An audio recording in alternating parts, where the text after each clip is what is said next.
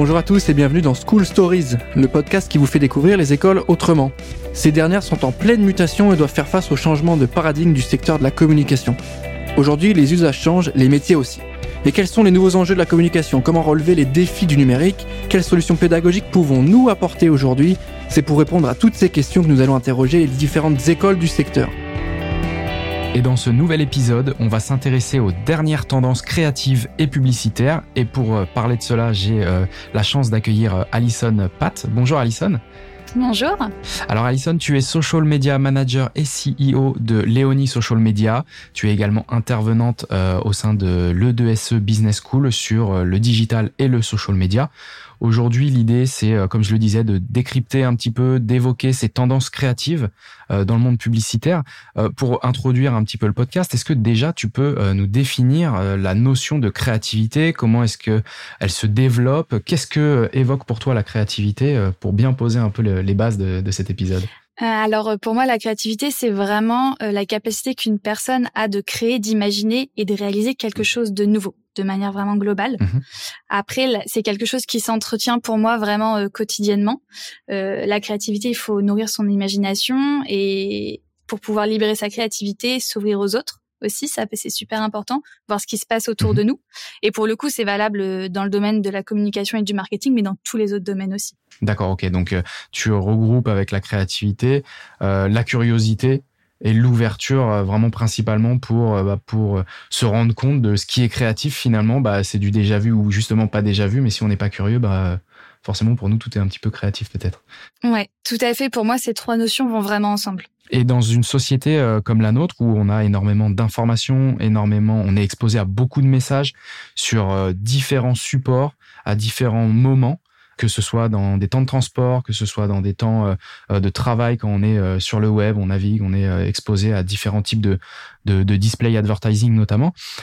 comment est-ce que, selon toi, on fait la différence comment est-ce qu'on peut faire la différence? Comment est-ce qu'on peut être créatif et, et, susciter bah, de l'intérêt, aller chercher un petit hook, attraper les gens et, et, les garder attentionnés?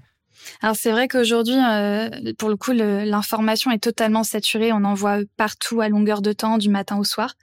Et pour le coup, je trouve que c'est vraiment la créativité qui va très certainement faire qu'on va sortir du lot, que les gens vont retenir l'information en fait, euh, on va marquer les esprits avec ce, côté créatif, que ce soit une campagne, un spot, euh, un spot radio, publicitaire, peu importe. Hein. Mais euh, avec cette créativité, on va potentiellement faire adhérer de manière plus directe et plus, plus naturelle, du coup, les consommateurs potentiellement. Ils vont plus facilement se souvenir de notre message. D'accord. Donc, donc pour toi, c'est vraiment bah, obligatoire d'être créatif pour pour bah, faire passer l'information pour que le message soit retenu et que derrière, bah, on puisse, euh, en fonction du type de message, si c'est euh, à but promotionnel, euh, commercial ou tout simplement informatif, pour toi, c'est primordial d'avoir cet aspect créatif. C'est quoi la condition pour qu'une publicité soit bah, catégorisée comme étant créative et qu'elle soit efficace? C'est quoi le levier? C'est quoi le, le, le, la recette? Alors, pour moi, la clé en fait à cette créativité, c'est l'émotion pour que si quelque chose de créatif doit fonctionner, il faut qu'on touche tout de suite à l'émotion auprès de notre public. Euh, pour ça, on doit donner envie. En fait, on doit vraiment devenir une marque euh, qu'on dit friendly euh, pour parler en fait à notre public. Et ce qui va changer en fait, c'est que si demain, par exemple, vos concurrents proposent les mêmes avantages que vous, si justement vous avez ce lien émotionnel avec votre public, vous allez le garder. Et ça, c'est super important. Et c'est ce qui fait qu'une qu'une campagne, qu'un contenu créatif va fonctionner. Ouais, c'est ce storytelling euh, de raconter une histoire, de, de, de, faire passer, comme tu le disais, euh, euh, des émotions, choisir justement son territoire émotionnel quand on communique, euh, son, son axe narratif, vraiment dérouler derrière aussi bah, l'histoire, l'histoire qu'elle soit tant sur la marque ou axée plutôt produit ou plutôt sur le service. selon toi, c'est c'est vraiment le storytelling derrière qui va aussi faire la différence. Est-ce que tu, tu, peux nous lister, euh, parce que c'est aussi l'objet de, de, cet épisode, de parler des tendances de créativité, puisque bah c'est un peu comme tout, il y a des modes, il y a des choses qui sont créatives aujourd'hui et puis qui euh, peut-être dans trois mois, six mois, un an, on se dira bon ok, euh, on en a trop, on en a trop vu, ce n'est plus créatif, ce n'est plus le bon moment, il faut arrêter avec avec cette tendance. Elle reviendra peut-être dans 5, 10, 15 ans. c'est quoi selon toi les, les tendances qui se dessinent, qui se sont dessinées ces derniers mois? Euh, alors, j'en note plusieurs. Après, il y en a qui, du coup, qui sont sur, on va dire, entre guillemets, le marché depuis un certain temps et d'autres viennent d'arriver, comme tu le dis. Donc, pour moi, déjà, il y a la, la tendance, en fait, communautaire qui est toujours présente, qui est euh, de plus en plus importante. Il y a également, de manière globale, les réseaux sociaux, social ads, euh, qui restent une tendance ultra importante et qui, en fait, évolue euh, tous les jours. Euh, et en découle, du coup, naturellement aussi le marketing d'influence, qui évolue de son côté aussi. Euh, le storytelling, comme tu en as parlé, pour le coup, qui, euh, qui est important depuis pas mal d'années, mais qui prend encore plus son importance avec euh, tout ce qu'on a vécu ces dernières années. on a également en toute nouveauté l'investissement de la réalité augmentée avec les NFT et Metaverse. Il y a pas mal de grandes marques qui commencent à s'y mettre. et également en ce moment, il y a un, intérêt sur la tendance de la pop culture qui est assez importante, sur laquelle beaucoup de marques jouent.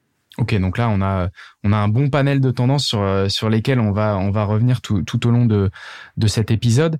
Est-ce que selon toi les, les marques doivent obligatoirement surfer sur ces tendances, exploiter une ou plusieurs, ou euh, ou alors elle peut créer un petit peu son son territoire à elle, euh, son histoire, sans forcément venir se alors c'est compliqué parce que là, tu as quand même listé euh, un, gros panel et donc c'est difficile d'y échapper. De, voilà, chaque sujet peut faire un peu l'objet d'une micro-influence ou, euh, ou, en tout cas y être attaché. Est-ce que pour toi, c'est vraiment primordial pour une marque de, bah, de devoir euh, choisir une tendance et se dire bah, c'est celle-ci qui correspond peut-être le plus à mon tone of voice, à mon produit, à ma marque, mon storytelling en tant que marque, mon purpose, ou alors est-ce que c'est une option euh, et on peut euh, voilà aller euh, en parallèle de ça et, et éviter de surfer sur une des tendances? Alors pour moi, en fait, je, vais, je considère que c'est vraiment nécessaire, en tout cas, de connaître les tendances, de s'informer, de savoir ce qui existe sur le marché.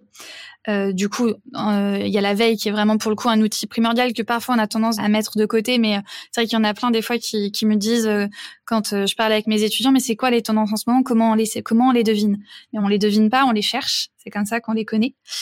Et est-ce que pour autant il faut vraiment qu'une entreprise applique ces tendances pour les marques, enfin que les marques appliquent euh, du coup euh, ces tendances? Ça, c'est une vraie question. Parce que justement, quand j'ai défini la, la, créativité tout à l'heure, euh, on parlait de quelque chose de nouveau, la création d'un concept. Donc, si on suit une tendance telle quelle, du coup, est-ce qu'on est vraiment créatif? C'est là où on peut se poser la question.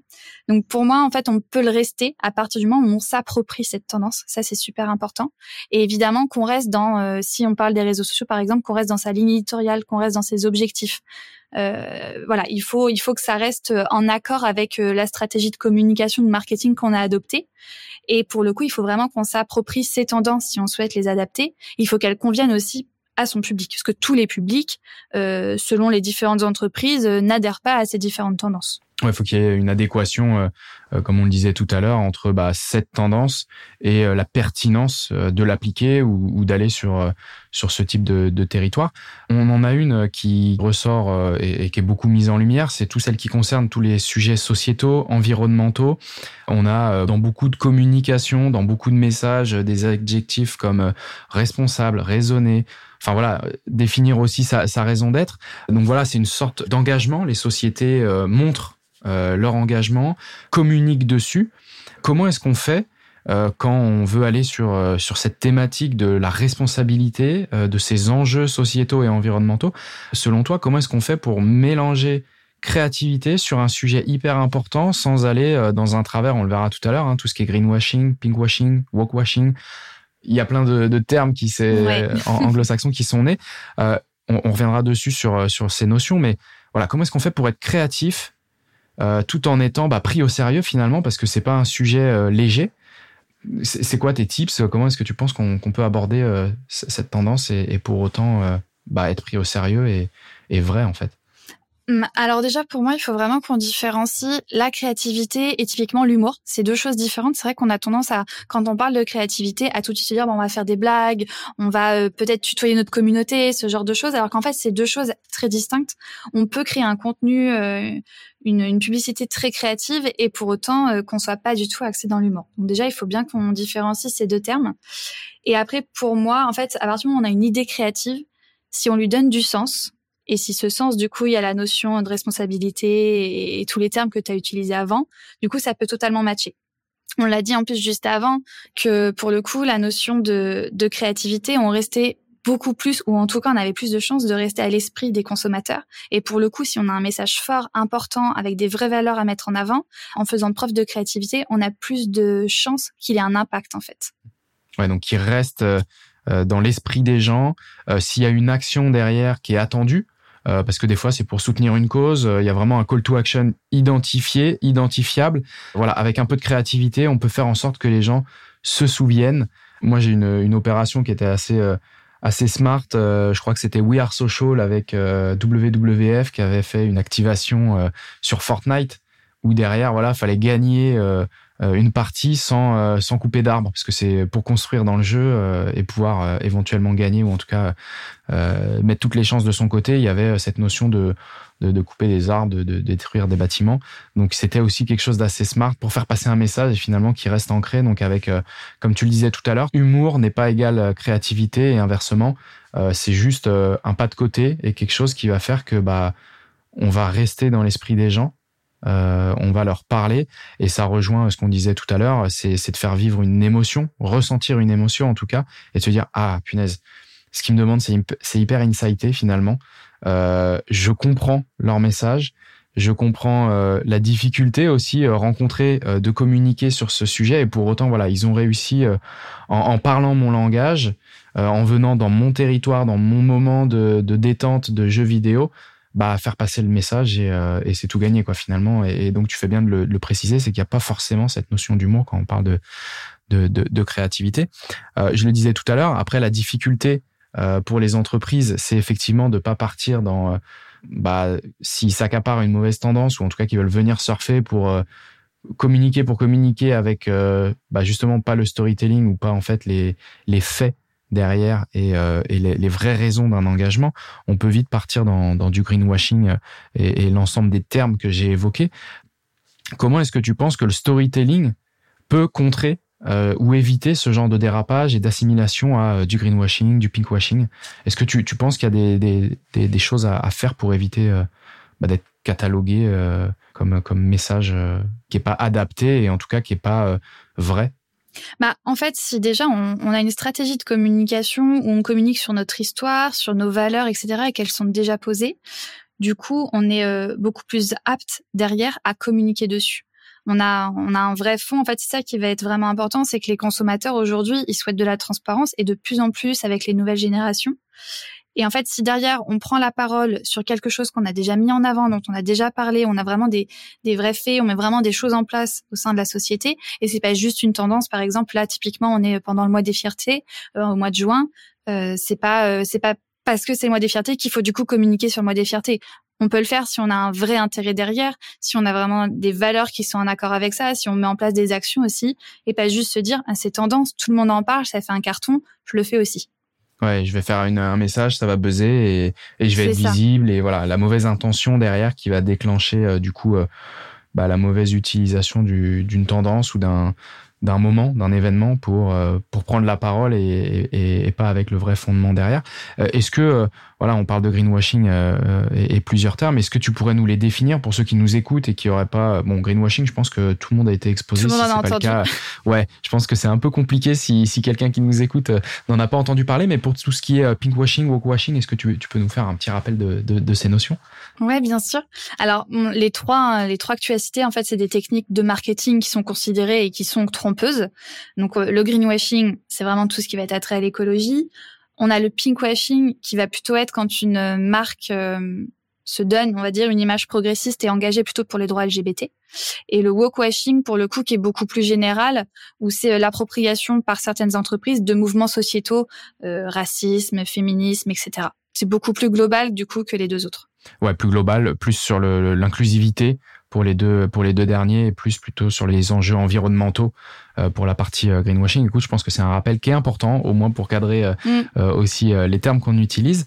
on, on, on l'a évoqué tout à l'heure, et puis bah, dans ta société aussi, tu, tu, tu, travailles beaucoup sur les, sur les réseaux sociaux.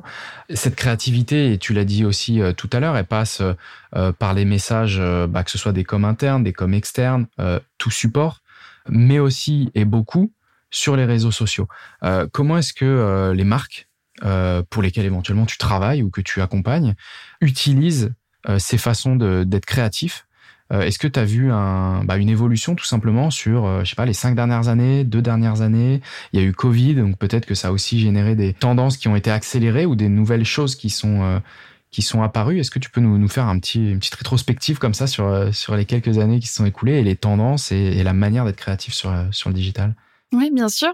Il y a donc moi dans mon agence, j'ai des clients euh, euh, que je suis depuis maintenant quatre ans pour les premiers qui avec qui je travaille.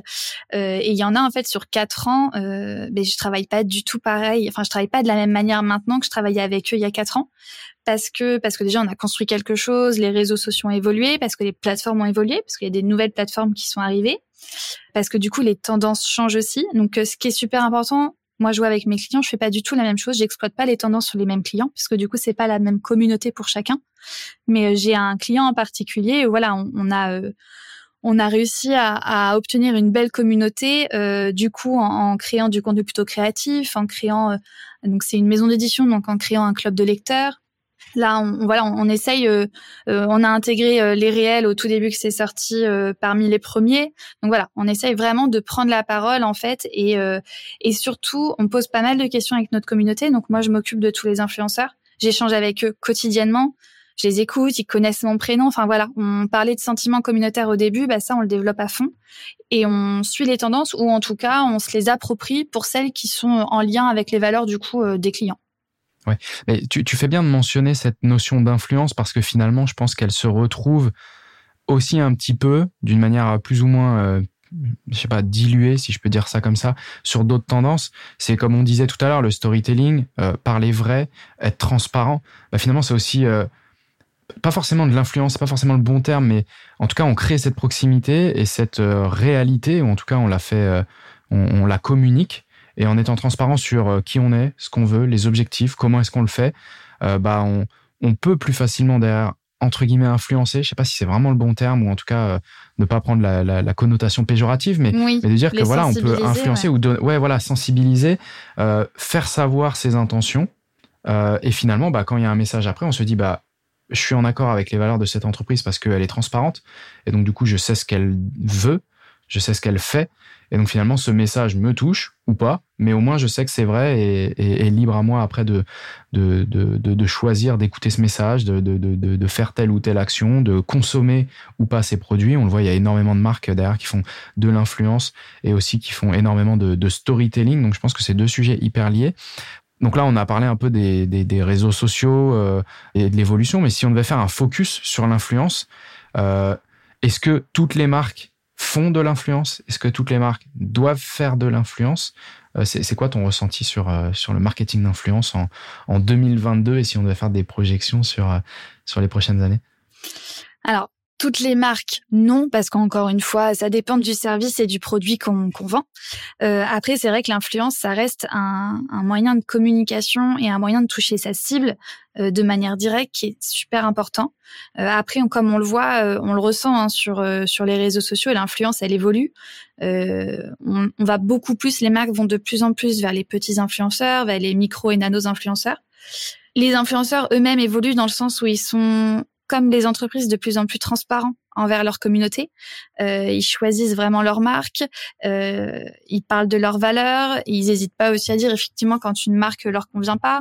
On a la notion aussi de sponsor sur Instagram qui force, qui les force du coup à indiquer quand c'est un partenariat rémunéré. Donc on a tout ça qui évolue dans, au même titre en fait que la communication des entreprises évolue. Oui, alors ce qui est particulier aussi avec l'influence, euh, tu, l'as dit, les nano-influenceurs, euh, de plus en plus euh, bah, utilisés par les marques, entre guillemets, ou en tout cas euh, plus de collaboration avec des nano-influenceurs, puisque c'est plus facile d'avoir des valeurs communes et euh, plusieurs d'entre elles, peut-être que quand on en a un très gros influenceur, on se dit ouais mais nous aussi on aime ça, ouais mais il aime tellement de choses et il a tellement une grosse communauté finalement que c'est, on, va peut-être toucher une partie de la communauté qui n'est pas forcément réceptive à ce message. Euh, la particularité de l'influence, c'est aussi que la créativité n'est pas forcément ou pas toujours entre les mains de, de la marque. Contrairement à d'autres supports et d'autres prises de parole un peu plus publicitaires où on travaille son message, on travaille euh, la manière de l'amener, si c'est dans le copywriting, si c'est dans la, direction artistique, si c'est dans la création, le support qu'on exploite.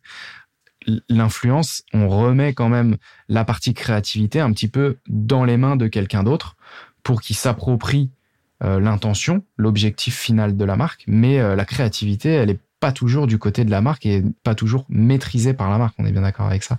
Ouais, totalement. C'est d'ailleurs euh, pour ça que l'influence peut paraître parfois un peu risquée, parce que bon, même si parfois, voilà, les marques ont un, ont un droit de veto, peuvent valider les contenus ou pas, euh, on n'est pas à l'abri que si ça se passe mal derrière, euh, l'influenceur prenne la parole. Et en général, si on demande un droit de veto, un droit de regard sur ce qui se passe derrière, ça veut dire aussi un budget un peu plus important. Après, euh, je pars du principe que les influenceurs, euh, les réseaux sociaux, c'est leur terrain de jeu. Ils sont meilleurs que les marques. En général, ça dépend hein, quel type de profil, mais ils sont relativement créatifs. Donc, je pense que tout le travail se fait aussi en amont avec la personne qui est en charge des influenceurs, avec le contact humain qui se passe entre deux, voilà, avec tout ce qu'il y a autour. Et typiquement, on voit, euh, on voit de moins en moins, ou en tout cas c'est de moins en moins apprécié par la communauté, le l'influenceur qui reçoit son produit, qui le teste, qui donne un code promo et basta c'est beaucoup plus euh, les gens sont beaucoup plus intéressés quand il y a un vrai concept derrière, quand euh, quand la marque en fait fait vivre euh, vraiment un, instant unique à l'influenceur vraiment quelque chose de, beaucoup plus poussé et que derrière du coup eh ben, les consommateurs ont envie de vivre la même chose que la personne qui suit quotidiennement quoi.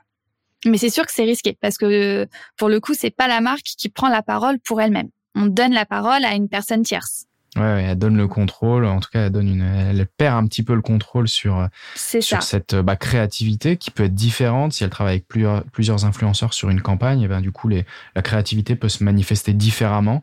Euh, le message peut passer différemment et le message peut aussi même ne pas passer ou être transformé euh, sur un mot euh, qui ne fait pas partie des mots qui peuvent être utilisés. Bon, après, je pense qu'il y a quand même un minimum de brief, mais, euh, mais voilà, c'est toujours trouver le, le, le, juste milieu. Il y a une des tendances que tu as évoquées tout à l'heure euh, qui, qui était les NFT et, et le métaverse. Est-ce que tu peux nous en dire un petit peu plus? Comment est-ce que les marques aujourd'hui, bah encore une fois, est-ce qu'elles doivent y aller? On, on, sait que de nombreuses marques s'y intéressent, viennent y faire des choses. Euh, viennent euh, bah, annoncer ou vendre des numéros collector. Euh, je, je, pense à 20 minutes hein, qui, a, qui, a, vendu un numéro collector au format NFT. voilà, il y a de plus en plus de marques. On voit beaucoup de choses.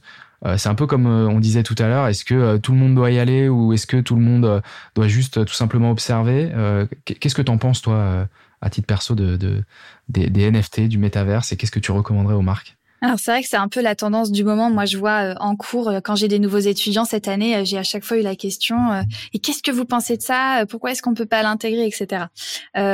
Pour moi, déjà, il faut que ça rentre dans la stratégie de l'entreprise. Tout le monde ne peut pas se permettre hein, de mettre ça en place. Il y a un certain budget aussi qui est demandé. Donc pour le moment, c'est plutôt des, des, grandes marques, grandes entreprises qui se l'approprient. Je pense qu'il faut faire attention à pas tomber dans euh, le ça fonctionne, on fait euh, la même chose que les autres et derrière il n'y a pas forcément d'intérêt pour le consommateur. Je pense qu'il faut vraiment qu'on trouve l'intérêt du consommateur à, euh, du coup obtenir ce NFT.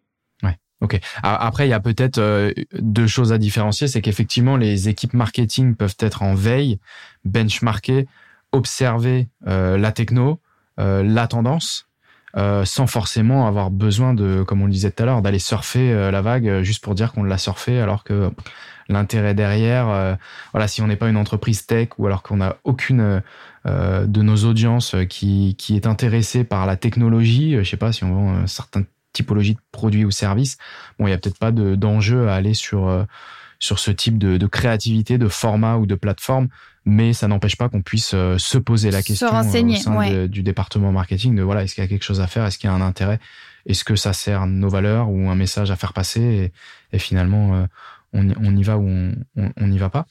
Alors Alison, on arrive tout doucement à la fin de cet épisode. Il y a vraiment une des tendances sur lesquelles j'aimerais revenir, euh, que tu as listé en tout début d'épisode, c'est la pop culture. Euh, pour plusieurs raisons. Bah, déjà parce que, euh, tu l'as dit, c'est une des tendances, mais aussi parce qu'il y a bah, le lien dont on parlait tout à l'heure, le lien émotif. On, rappelle, on, vient rechercher justement une tendance du passé, on vient créer un lien émotionnel avec des souvenirs. comment est-ce qu'on peut s'en inspirer? C'est quoi les forces euh, concrètement de la pop culture, comment une marque, en, allant chercher euh, à communiquer, à être créatif euh, sur cette, cette thématique de la pop culture, quel est l'intérêt et, qu'est-ce qu'on peut, qu'est-ce qu'on peut noter de particulier par rapport aux autres tendances? Alors pour moi, la vraie force de la pop culture, c'est qu'elle parle à tout le monde. Il n'y a aucune barrière, euh, ni d'âge ni de sexe. Euh, c'est vraiment des références qui attirent l'attention, qui créent du lien, comme tu disais, qui, qui ramènent du coup à l'émotion, à ce qu'on disait euh, au début, en tout cas à l'affectif du consommateur. Donc s'inspirer de la pop culture, c'est vraiment une nouvelle façon de se mettre en avant, euh, que ce soit euh, sur le ton humoristique, que ce soit en prenant, on peut prendre les codes couleurs, euh, en s'inspirant des vidéos manga, ce genre de choses. Par exemple avec la marque VTC Itch qui a mis en place une campagne, une campagne publicitaire. Donc une qui était dans le métro, qui vraiment été sur ces codes couleurs là. Et pour le coup, cette cette entreprise s'est totalement démarquée du marché des VTC. Donc en fait, avec ce, cette pop culture, on peut vraiment euh, montrer un côté différent. Puis c'est un peu comme la mode, on le voit en ce moment. Hein. La mode vestimentaire, on revient un petit peu pareil euh, à ces époques-là. Tout revient tout le temps et, et, ça rappelle des souvenirs. Et en fait, les souvenirs, instinctivement, sont liés à l'émotion. Et du coup, c'est là, en fait, on peut avoir la clé. Ouais, et puis, et puis par rapport à d'autres tendances, hein, comme les NFT qui sont très tech, donc connotés tech, donc pas ouvert à tout le monde, pas cohérent pour tout le monde. Euh, le marketing d'influence, c'est pareil, euh, c'est pas fait pour tout le monde. Les, communications environnementales, sociétales, ou en tout cas avec un axe sur ces sujets, bah, c'est pas pour tout le monde non plus, parce qu'il y en a qui peuvent clairement pas prendre la parole sur ce type de, de, de, de, de, de sujet. En revanche, d'utiliser des codes de la pop culture, c'est effectivement beaucoup plus accessible euh, je pense, pour les marques. Et puis, comme tu le disais, bah, ça parle à tout le monde, quoi, finalement. Ça peut parler au, grand PDG bah, qui a été ado, euh, tu lui parles de, Super Nintendo, bah, ça va lui rappeler des souvenirs.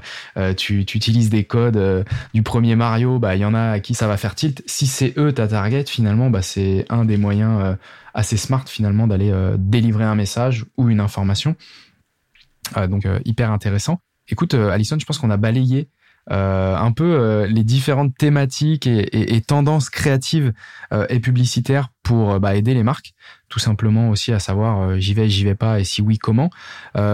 pour toi, dernière dernière question, comment est-ce qu'on fait pour passer de la belle idée donc euh, sur le papier, euh, ça semble être euh, la, belle idée à la, la, vraie bonne idée. De ne pas se tromper de se dire ah ouais ça ça pourrait être bien et en fait dans l'exécution bah non ça matche pas, c'est pas en, adéquation avec les valeurs.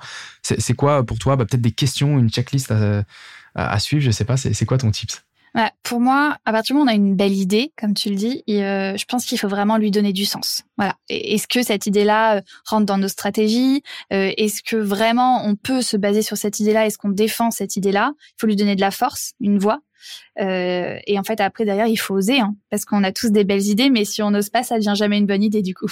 C'est ça. Donc c'est tout est dans la réalisation et puis dans le dans le pas euh, qu'on franchit en, en, exécutant et en réalisant. Finalement, c'est dans la réalisation de l'idée qui, qui, fait qu'elle devient une bonne idée. Mais finalement, c'est un peu le seul moyen de savoir si c'était une bonne idée. Ouais, c'est ça, tout à fait. Eh bien écoute euh, Alison, je pense qu'on tient là un très bel épisode sur euh, les différentes tendances euh, créatives et publicitaires. Merci d'avoir répondu à toutes mes questions. Merci à toi. Pour ceux qui nous auront écoutés, j'espère que cet épisode vous aura inspiré, donné des clés pour mieux comprendre bah, tout simplement le monde du digital, mais pas seulement, mais en tout cas euh, avec un gros focus sur les tendances créatives et publicitaires. Je le rappelle que le 2SE Business School a une page école sur le site J'ai un pote dans la com, où vous pouvez retrouver toutes les informations sur la spécialité proposée par l'école, l'admission, le rythme de formation. Je le rappelle, c'est une école qui met euh, en avant euh, le cursus en alternance, la professionnalisation, et c'est pour cela qu'on a accueilli aujourd'hui Alison, qui travaille euh, au sein de sa propre agence. Euh, merci à tous de nous avoir écoutés. Je vous invite, si l'épisode vous a plu, à le partager, à laisser 5 étoiles sur Spotify ou Apple Podcast. Quant à moi, je vous dis à très bientôt pour un prochain épisode.